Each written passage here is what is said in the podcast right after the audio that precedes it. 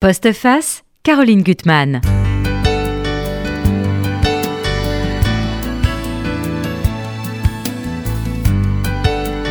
Quand on regarde derrière soi, la question inévitable qu'on se pose est celle du choix. Aurais-je pu faire autrement? Autre question embarrassante. Ai-je choisi mes actes librement ou me les a-t-on dictés?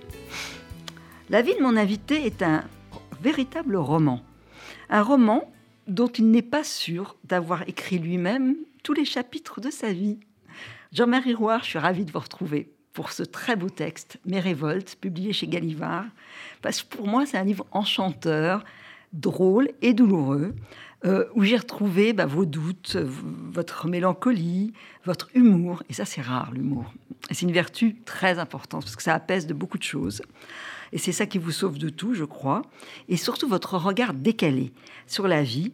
Alors peut-être que c'est, on en y reviendra, vos origines, parce que famille sont avec peu d'argent dans une famille aux origines extraordinaires, euh, les aïeux et, les légendes familiales, et vous n'appartenez à aucun clan, vous êtes libre.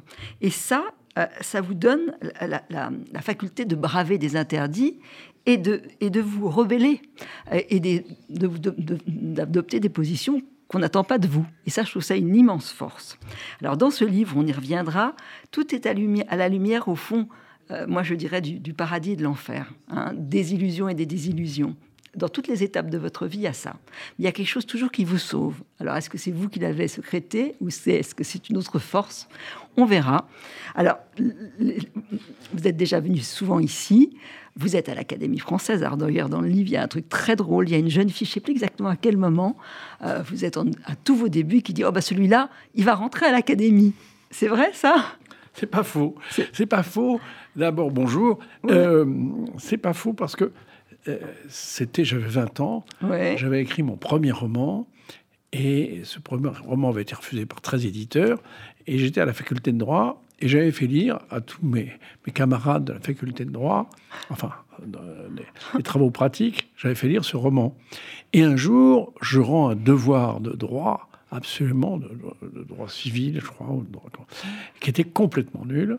Et le professeur se met à me à m'injurier, à me dire mais votre devoir est tellement, j'ai jamais vu un devoir aussi nul, enfin c'est effroyable. Voilà.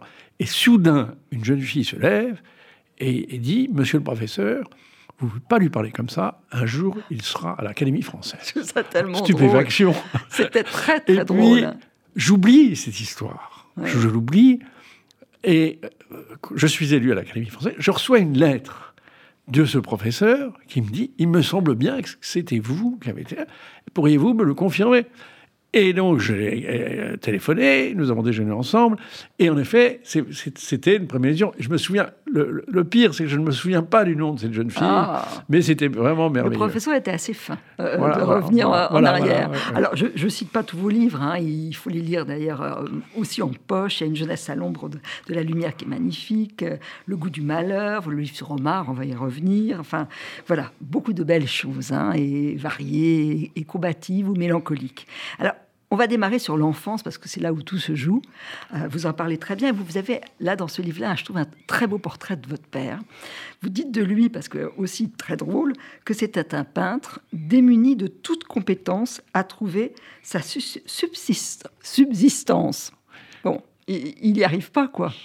Non, il était, il était brouillé avec la société. Vous savez, mhm. il y a des gens. C'est peut-être pour ça que moi, j'ai essayé de me réconcilier avec cette société.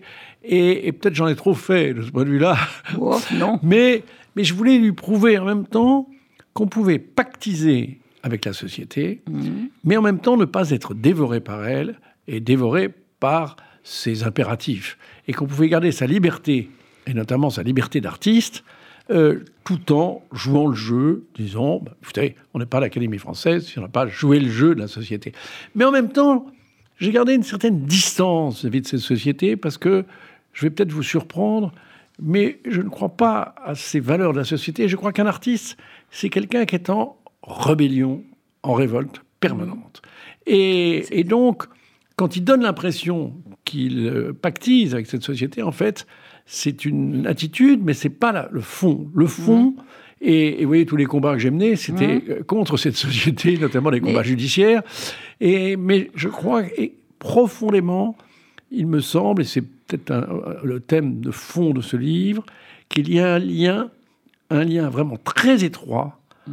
entre la littérature et une forme de, de, réparation de mmh. toutes les injustices. Lui, au fond, votre père, vous le montrez. Alors là, je voudrais lire ce passage parce que c'est très beau. Il a trouvé sur l'île de Noirmoutier, ça va un, un paradis d'ailleurs aussi pour vous qui va durer dix ans parce que la maison va être détruite. Et donc, euh, vos parents, ils vont certainement beaucoup en souffrir, mais il y a une sorte de douce résignation et vous la supportez pas. Vous, vous, êtes en rébellion contre cette injustice et contre toutes les injustices. Mais lui, finalement, dans le fait de se mettre en, hors de la société d'une certaine façon, c'est aussi une rébellion à sa façon. Alors là, vous le dites, là sur cette île, il avait enfin trouvé le ciel et la lumière qui l'enchantait chez les maîtres hollandais qui étaient ses dieux. Cette lumière, il l'avait cherchée longtemps le long des côtes bretonnes. Plus tard, je le verrai souvent partir sur son vélo, harnaché des divers ustensiles nécessaires à son art, transportant un chevaleret portatif, un pliant, pour aller s'installer au cœur des quadrilatères multicolores des marais salants. Seul, au milieu des tas de sel étincelants, insensible aux cris des mouettes et aux libellules qui voltigeaient autour de lui, il tentait d'exprimer sur sa toile la beauté du ciel, sa lumière radiante à travers la noria des nuages, de rendre surtout son paysage intérieur à travers le spectacle changeant que lui offrait la nature. Ça, c'est la seule chose qui apaise, au fond, ça, ses douleurs. Oui, oui. mais en hein même temps, je respecte profondément euh, des itinéraires très mmh. différents du mien. Oui. ce qu'il y a, c'est que c'était un peu douloureux, pas seulement pour moi, parce que donc nous n'avions pas, pas d'argent dans la famille, dans une famille, comme vous l'avez évoqué, qui était, toute la, parenté était très très riche. Mais euh, si vous voulez, ça c'était un peu douloureux, surtout pour ma mère. Mmh. Mais je ne juge pas. Moi, je, mon, mon, principe, c'est d'accepter la vie et d'essayer de, de, la rendre intelligente et, si possible, de lui donner un sens artistique. Pour moi, l'art, c'est donner un sens à des moments. Que ces moments, soient heureux ou qu'ils soient malheureux. C'est ça que vous allez osciller. Alors, enfin, vous avez quand même cette rébellion en disant je ne veux, vous, vous ne subirez pas, vous ne voulez pas subir la dictature du malheur. C'est vrai que, voilà, ça c'est pour vous quand vous êtes tout jeune, vous êtes dans cet appartement qui vous plaît pas parce que vous le trouvez étriqué, petit bourgeois, parce qu'ils et vous n'avez plus envie de cette vie-là. Vous avez envie de partir et de, faire autre chose, sans les juger d'ailleurs. Hein. Oui, mais, c'est dans cela que c'est positif. Ouais c'est que je crois que le malheur est positif. Mhm.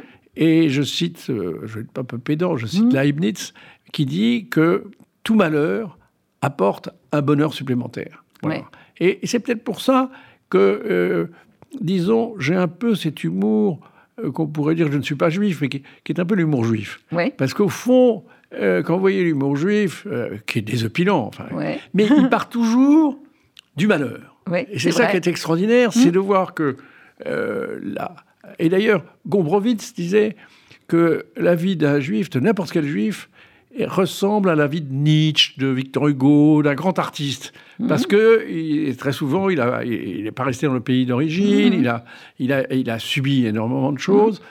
Et en même temps, il y a cette, euh, ce prolongement et ce regard humoristique qui est très fort et qui se moque du malheur, qui essaie, à travers l'humour, de dominer, d'être plus fort que l'ennemi ou que l'adversaire. Alors, votre grande bataille, ça va être contre la scolarité. Alors ça, vous êtes très très drôle parce que, je ne sais pas comment vous l'expliquer. Alors, vous allez énormément lire, on y reviendra, mais la scolarité, c'est un, enfer pour vous. C'est un marasme. Vous vous enfoncez dans un marasme. Vous allez aller de, bac, de, bac enfin d'école à bac à, école en bac en étant viré de partout. Et ça, vous êtes très drôle et, vous n'arrivez pas à comprendre pourquoi. Euh, alors, vous êtes un enfant plutôt timide, euh, qui doutait. Euh, et, ça, et vous rentrez pas dans le système. J'étais nul, je ne comprenais rien, je ne comprenais rien. D'ailleurs, encore maintenant, j'ai des lacunes terribles. Je voudrais pas vous le dire, mais en orthographe, euh, en grammaire. Mais j'ai appris la langue française par infusion. Oui. Par infusion. Parce que j'ai tout de suite lu, à l'âge de 13 ans, Dostoevsky, Stendhal. J'ai tout lu, Chateaubriand. Mhm. Et par infusion, j'ai appris la langue. Et, j'espère que j'en ai gardé quelque chose de, cette lecture des, grands auteurs. Mais ils m'ont appris que la langue, c'était aussi une musique. Voilà. Mhm. Moi, je suis très sensible à la musicalité de la phrase.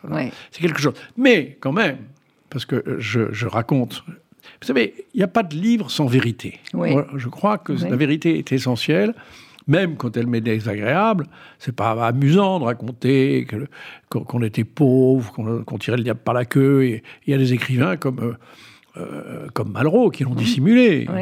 Malraux a complètement menti sur sa jeunesse parce que tellement ça lui faisait de la peine. non, moi je suis dans, la vérité. Mais il faut ajouter à ça qu'il y a quelques années, il y a un monsieur qui m'a appelé, qui m'a dit Voulez-vous présider l'association des surdoués? Ah oui, ça c'est trop. J'ai cru que c'était une blague. Ah que c'était une blague de Jean d'Ormesson, de Gonzague Saint-Brice.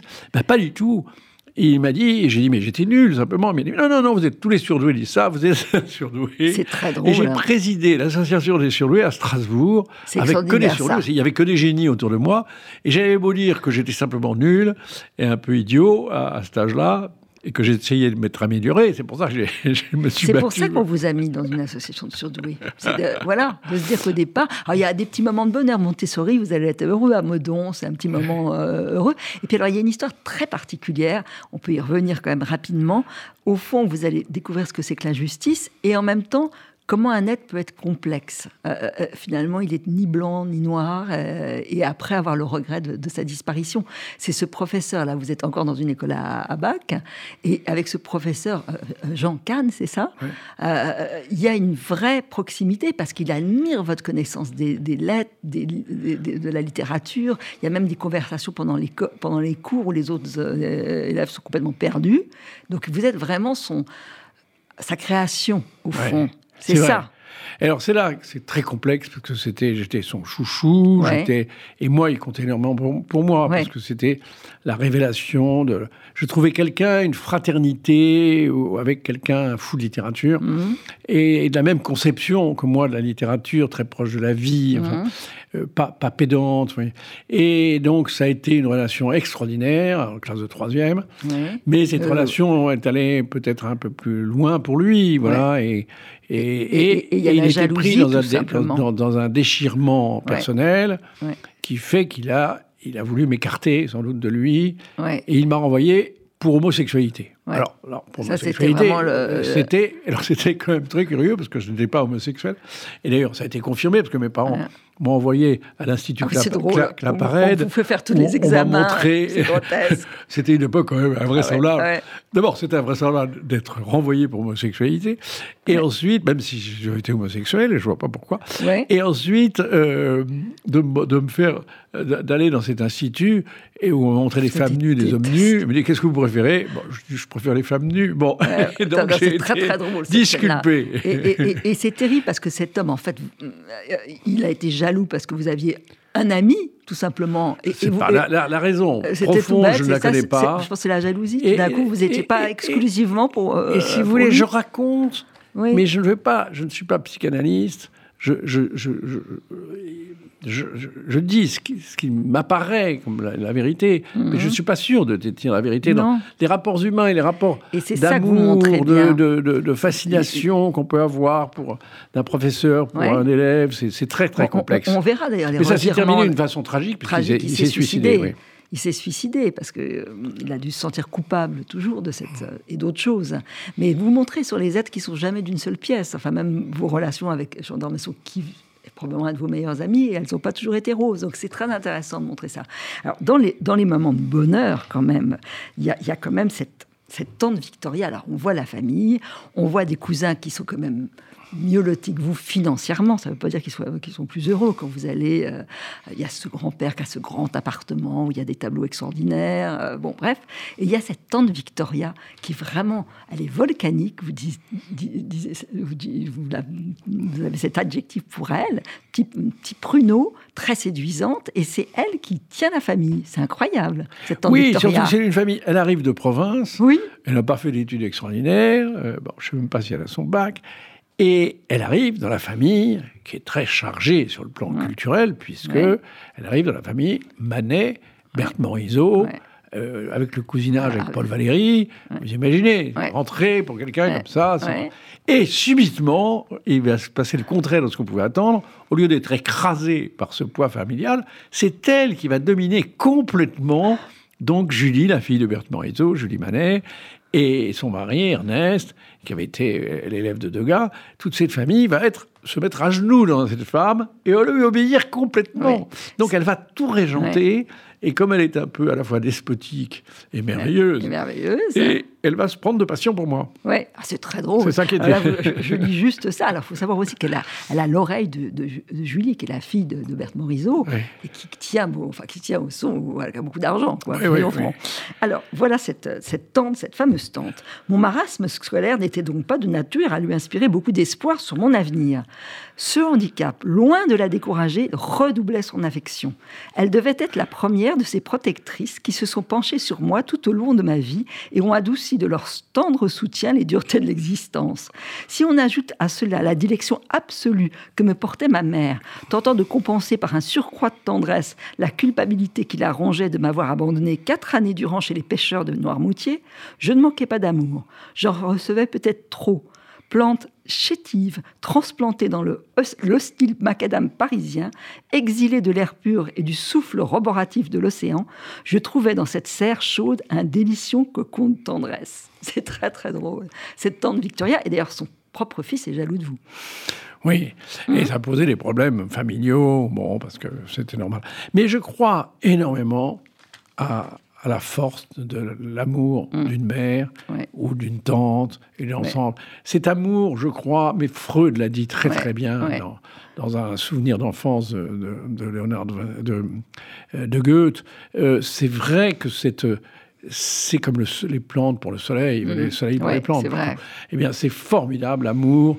Je crois que c'est ce qui m'a, à travers beaucoup de difficultés euh, euh, psychologiques que j'ai pu avoir, eh bien, ça m'a donné une forme de euh, d'assise, de stabilité mm. intérieure. Mm. Mm. Et, c'est comme ça que j'ai pu affronter toutes les difficultés que je raconte dans ce livre. Hein. Je dis, je compare au fond à, cette pièce de théâtre qui s'appelle La vie est un songe de Calderon.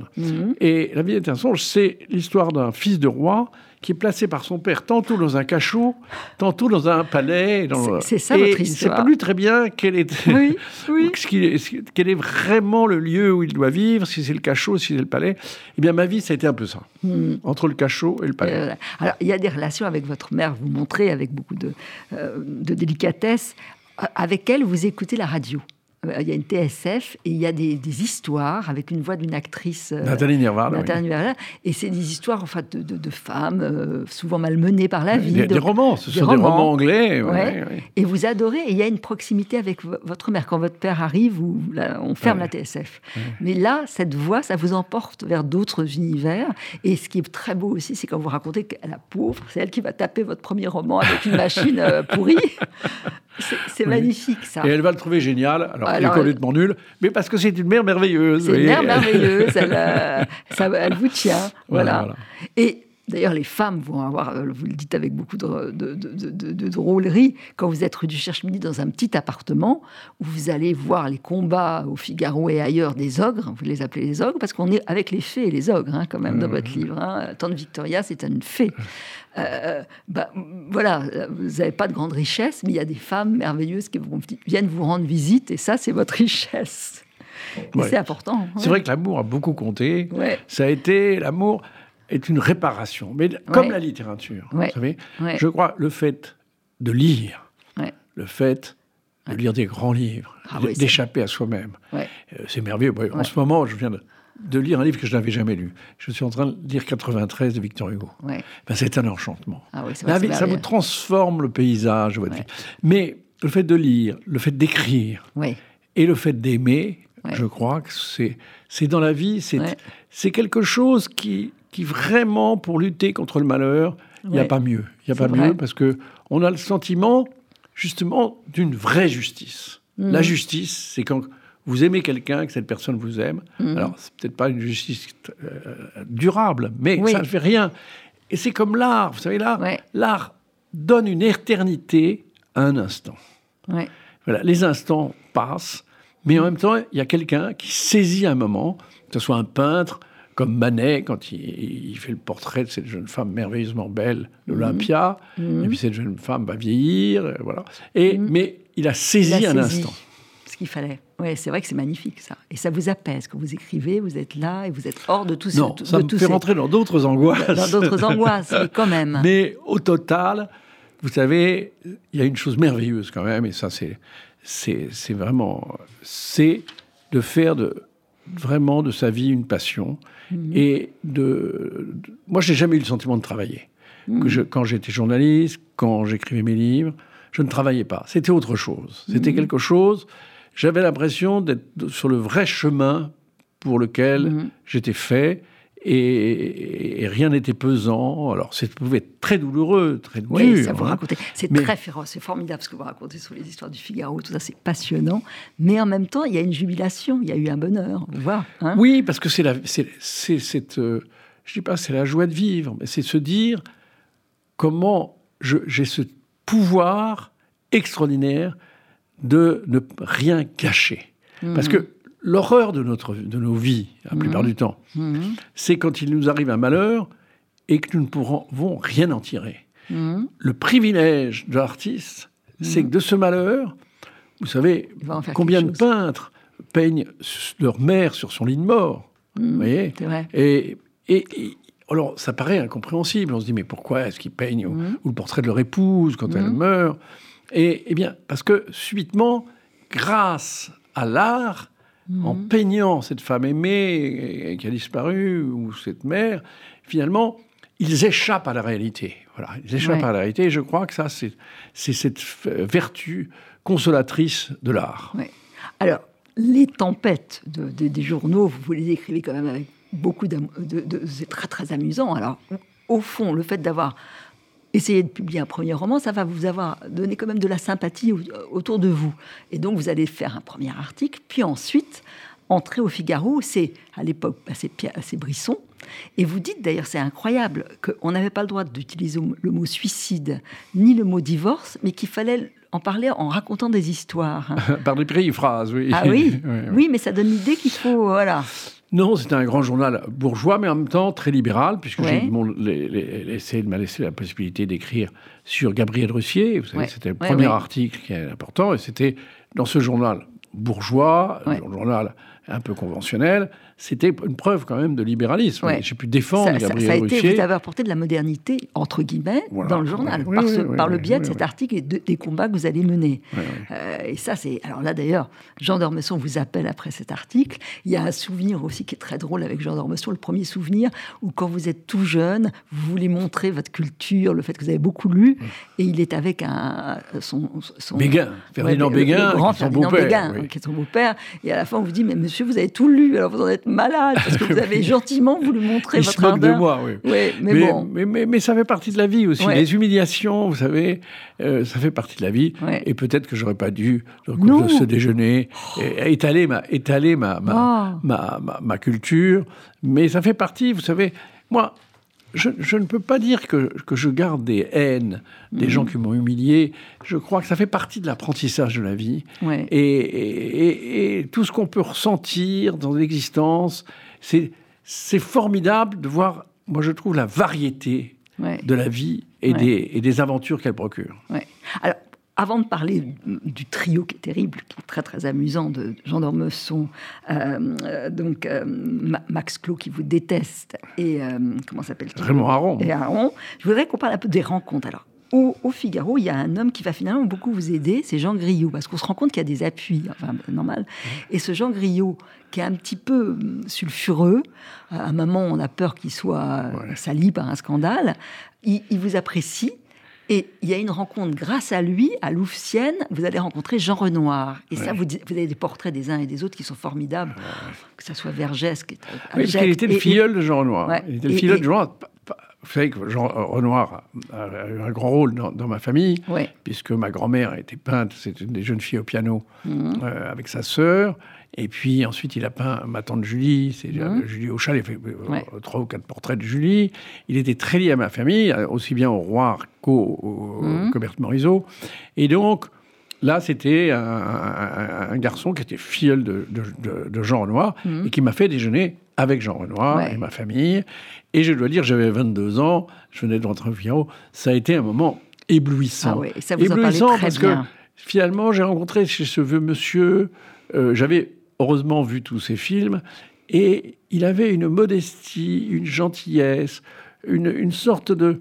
Il était euh, tellement, avec la, le jeune homme que j'étais, il, me parlait comme de père accompagnant, enfin comme mm. si j'étais comme lui. Et et je sentais qu'il était resté un adolescent. Et ça, c'est peut-être le trait très important qui m'a uni aux personnes que j'ai le plus aimées et que j'ai le plus admirées, que ce soit Jean Renoir, mais surtout Jean d'Ormesson, qui est resté un adolescent. Et c'est vrai que quand on pense à, des génies, c'est vrai qu'ils ont gardé la vertu de l'enfance. Il y a quelque chose qui reste. L'adolescent. Moi, je crois ça très ça important. Ça doit être l'émerveillement, l'étonnement.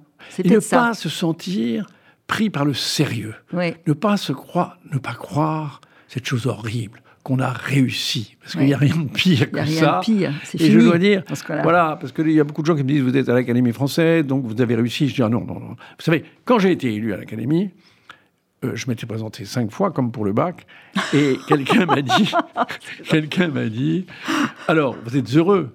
Je dis, non, je suis inquiet. Non. Elle m'a dit, mais pourquoi êtes-vous inquiet? Je suis inquiet, j'ai eu 16 voix de plus que Balzac. Balzac n'avait eu que deux voix. c'est vrai que, bon, toujours, toujours le doute qui vous taraude, c'est très très drôle. Alors, donc il y a cette rencontre, ça c'est quand même grâce, grâce au, Figaro, puis vous avez alors d'autres rencontres qui sont très drôles, une ravissante stagiaire dont on taira le nom, qui est devenue une romancière à succès, euh, avec laquelle il y a une histoire, mais bon, ça se termine vite, mais bon, il y a déjà cette histoire, c'est très drôle. Et puis bon, vous allez aussi, vous êtes vous avez plein de passion, vous avez envie de rencontrer Michel Mort, par exemple. Vous allez partir en Grèce le rencontrer. Et là, il y a beaucoup de douches froides dans la vie. Il, vous adorez ses textes, mais il est glacial. Oui, mais ça passe pas entre vous. Voilà. Oui, ça, arrive. C'est ce qu'il y a de merveilleux dans, la vie, c'est cette euh, cette construction mmh. mentale de mmh. l'imagination, mmh. et ensuite qui se heurte à cette chose terrible qui est la réalité. Et dans la réalité, eh bien, les choses, quelquefois, il y a des déceptions, c'est vrai en amitié, c'est vrai en amour. Nous, nous, nous, serions peut-être plus heureux si nous n'avions pas cette imagination mmh. qui, comme disait, euh, je crois que c'est, c'est Pascal, que c'est maîtresse d'erreur et de fausseté. Mais, mais je pense que cette imagination, en même temps, c'est grâce à elle que, euh, que, que, la vie est embellie. Oui. racontez un peu, parce que là, c'est très féroce et des pages, je trouve formidable. Le, trio, Jean d'Ormesson, euh, Max Clou, déjà qui vous déteste, qui va vous rétrograder, on ne sait pas pourquoi. Enfin, je ne sais pas pourquoi d'ailleurs. Au fond, on ne sait pas pourquoi il y a des, antipathies hein, euh, finalement. Et puis l'arrivée de, Jean d'Ormesson là-dedans. Et, et, vous dites de lui parce que il y a un moment où vous allez vous brouiller et vous, vous allez vous réconcilier parce qu'il y a la mer, qu'il y a la poésie et qu'il y y a tout ça entre vous et que ça, c'est le plus important. Mais au pouvoir, déjà, c'est vrai qu'on va virer beaucoup de monde. Et, et, il a, vous dites d'ailleurs, une âme de, de patron une âme patronale. Patronale. Il est du côté du patron. Il est du côté C'est ça qui est très curieux. Parce que c'est un homme très libre, Jean ouais. très libre sur le plan littéraire. Il pouvait mhm. aimer tout le monde, aussi bien Jean Genet, un ancien euh, malfrat, que. Enfin, il avait vraiment une liberté d'esprit mhm. extraordinaire. Mais comme directeur de journal, il était patronal, mais surtout, surtout, il n'était pas à sa place. Voilà. Hmm. Il avait choisi le pouvoir et le pouvoir n'était pas fait pour lui. Il s'ennuyait à périr parce dans que, la réunion, vous voilà, montrez. C'est très drôle. Parce que, en fait, ce qu'il aimait, c'était les jolies femmes, aller se baigner dans la Méditerranée. voilà. Mais, et alors, subitement, il se retrouvait, c'était effroyable. Vous imaginez, directeur du Figaro avec des paraffeurs, des rencontres avec des gens merdeurs, effrayants.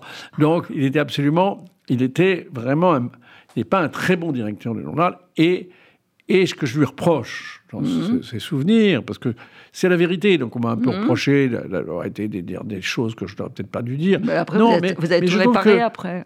la littérature sans la vérité, eh bien, mhm. c'est de la mondanité, donc ça n'a pas d'intérêt. Et c'est la même chose pour euh, Raymond Aron. Raymond Aron, que j'admirais énormément. Un type extraordinaire. Et, et c'est vrai qu'il était un peu décevant dans la réalité. Ah, parce que c'est alors il est tout le contraire de Dormesson pour le coup, mais pareil. Oui, mais, mais il n'était pas. C'était un homme de pouvoir, mais en même temps euh, qui était euh, sur le plan humain, euh, disons un peu égoïste, puisque je mmh. cite l'exemple de ces 130 journalistes qui vont être virés du Figaro, mmh. et ni Aron ni Jean d'Ormesson ne vont lever le petit doigt pour les. et ils sont virés par Robert Hersan. Donc, si vous voulez, c'est ce que j'ai pu observer, mais c'est une observation que je ne juge pas, parce que j'ai revu après Raymond Aron, et, et, au fond, il, il, avait pâti de cette, cette, affaire aussi. Et, mais, si vous voulez, c'est une. Je crois que ce qui est, ce qui est intéressant, c'est de montrer la vie mmh. sans un jugement moral. Voilà. Je dis, mmh. voilà, je trouve. C'est un jugement esthétique. Vous savez, moi, il y a quelqu'un que j'aime beaucoup et je regrette de ne pas avoir plus rencontré, je l'ai vu, mais je ne l'ai jamais parlé avec lui, c'est Romain Gary. Ah et Romain Gary disait, au fond, je n'ai pas de morale, je n'ai qu'une esthétique. C'est beau. Eh bien, mmh. moi, je suis un peu comme ça. J'ai une esthétique. Il y a des gestes que je trouve moches. Voilà. et je dis, je suis contre. Je crois qu'abandonner des journalistes qui, sont, qui vont aller au chômage, et, voilà, eh bien, c'est moche. Mais, vous montrez les moments de bonheur, ça va être avec Tesson au quotidien, puis alors vous, vous, démissionnez, enfin vous êtes plus ou moins mis dehors euh, du Figaro, vous n'avez pas de sous, mais bon, vous vous débrouillez, vous allez avoir du bonheur avec Tesson, vous retournerez au Figaro et puis on va raconter l'affaire Haddad, où c'est totalement injuste, c'est horrible. Euh, vous êtes fait cause pour cet homme euh, et, et vous êtes face à l'indifférence, et en tout cas des gens qui peuvent, incapables psychologiquement, de voir autre chose que leur petit carré. C'est ça surtout quand vous racontez oui, ça. Mais en même temps, vous voyez, il y a du pour, il y a du contre. Parce que mmh. le Figaro, ça se termine mal, mmh. mais au départ, il accepte tous les articles ah que j'écris mmh. euh, en faveur euh, d'Omar Haddad. Et vous voyez, c'était quand même un grand journal libéral. Ah oui, parce que ça le reste. Je fais énormément d'articles. D'ailleurs, c'était Franz-Olivier Gisbert qui était à ce moment-là le directeur.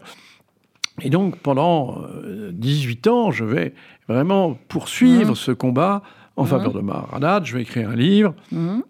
Et, et puis, à la fin, je vais être condamné par la 17e chambre. Bon, et puis après, donc, mais ça, c'est un. C'est merveilleux quand il revient à l'Académie, Omar Haddad, il va vous offrir un cadeau quand ah vous êtes élu académicien. C'est touchant et ça, c'est merveilleux, là. Euh, voilà, c'est la façon de, de, de, Mais vous dites premier procès avec, euh, pour Omar Haddad, vous voyez les, uns et les autres, et les gens ne seront pas capables de se projeter dans la, dans la peau de quelqu'un d'autre. C'est ça surtout. Oui, mais je reviens à, ce que dit Romain Gary. Mhm. Romain Gary disait J'ai mal chez les autres. Ouais. Eh bien, ça, c'est une phrase que je pourrais reprendre à mon compte. Ouais. J'ai mal chez les autres, tout me fait souffrir. Alors, et sur le plan judiciaire, bien sûr, il y a beaucoup mhm. de causes que, j'aurais pu défendre, que j'ai défendues. La prostitution, tout ça, vous avez fait énormément de choses. Hein. En faveur des prostituées. Mais disons, au jour le jour, vous avez des gens qui, vous blessent. Il suffit de lire les journaux, d'abord, vous mhm. voyez partout des choses, des gens malheureux. Et, mhm. moi, euh, au fond, toutes les causes que j'ai euh, défendues avaient un point commun, c'était des gens malheureux. Mm. Moi, je ne suis pas, je ne prends pas position, je ne signe pas de pétition sur la faim dans le monde, mm. sur contre la guerre. Non, non. Ce qui m'intéresse, ce sont des individus mm. malheureux. Et je crois que euh, c'est ainsi qu'on se trompe le moins. Oui, moi je, je crois qu'on ne se trompe jamais si on défend les malheureux. Oui, oui, c'est très important. Alors, avec Jean d'Ormesson, l'histoire va continuer. Il y a Malcy, qui est un personnage aussi de roman, avec ses yeux bleus et que j'ai connu et qui est merveilleuse, qui va provoquer un déjeuner entre vous deux. Vous allez vous réconcilier. Et il y a une scène que je trouve merveilleuse. Là, vous êtes en Corse. C'est aussi une, fée. Hein. vous avez quand même plusieurs fées dans votre vie. Et là, vous nagez, vous, vous, racontez que vous nagez avec lui et que vous récitez de la poésie quand vous nagez. C'est merveilleux. et, et, et un moment, vous, vous posez une question, vous êtes sous un figuier après le dîner, vous regardez la voûte étoilée, et puis vous faites le compte des étoiles filantes, et Jean d'Ormesson me demandait, à ton avis, combien d'années nous séparent-elles de la fin du monde? Je lui répondais 500 ans. Oui, disait-il, tu es optimiste. Ça, c'est drôle, cette conversation. C'est peut-être juste. Hein, euh, Il était très préoccupé à la fois par l'origine du monde mhm. et la fin du monde. Et la fin du monde. C'était son obsession, parce que c'était, il était beaucoup plus philosophe que moi. D'ailleurs, moi, je ne suis un philosophe amateur. Parce qu'un romancier, je suis peut-être plus romancier que lui, et lui, beaucoup plus philosophe que moi. En même temps, il y a une question qui vous obsède quand même, c'est de savoir si on a choisi ou pas. Le, le déterminisme. C'est vrai. Hein, ça, Mais je va revenir plusieurs fois dans le livre. Et ça, concrètement, oui. je m'intéresse à travers des faits. Ce C'est mhm. pas une réflexion philosophique. Je me dis, c'est vrai.